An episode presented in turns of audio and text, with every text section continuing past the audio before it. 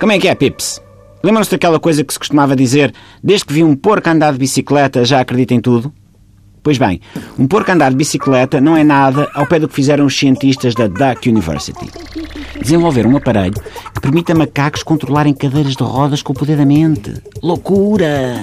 Eu já tinha visto um urso a comandar o corpo do Leonardo DiCaprio com o poder das mandíbulas, no Renascido, mas confesso que não estava à espera desta. Enfim, a tecnologia é uma coisa incrível. Qualquer dia ainda vamos ver, sei lá, um Donald Trump a comandar os Estados Unidos, da América, com o poder da franja, aquela franja esvoaçante cor de palha, embebida em lexívia que ele tem. Ah.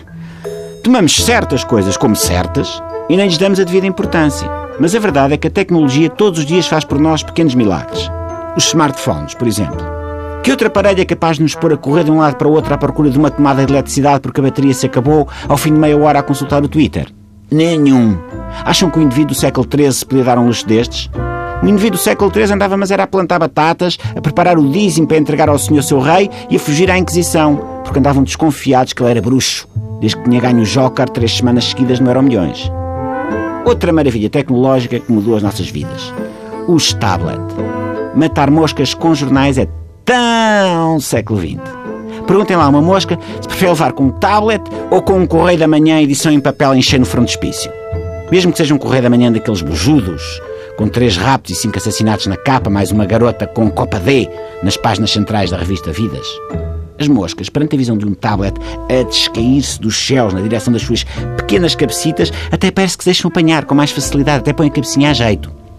Se pararmos para pensar, chegamos facilmente à conclusão de que este momento, este, aqui, agora mesmo, é um milagre. Aqui estou eu, deste lado, a falar convosco, rodeado de meia dúzia de aldaliscas que me abanam com folhas de palmeira enquanto me levam à boca tá, uvas sem caroço.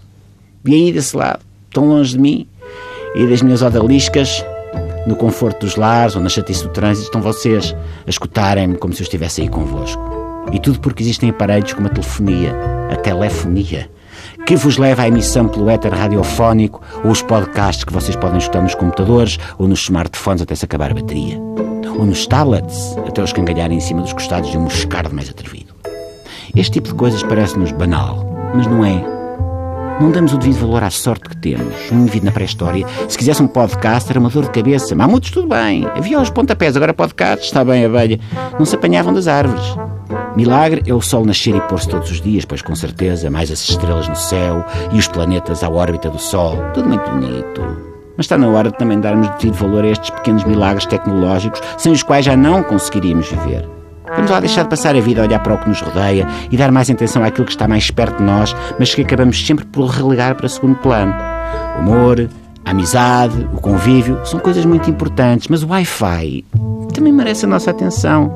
Chega de andar com a cabeça na lua. É hora de baixar os olhos para o smartphone que temos na palma da mão. Não descuremos o milagre da vida que a tecnologia tem para nos dar. Ok? Até amanhã, Pips.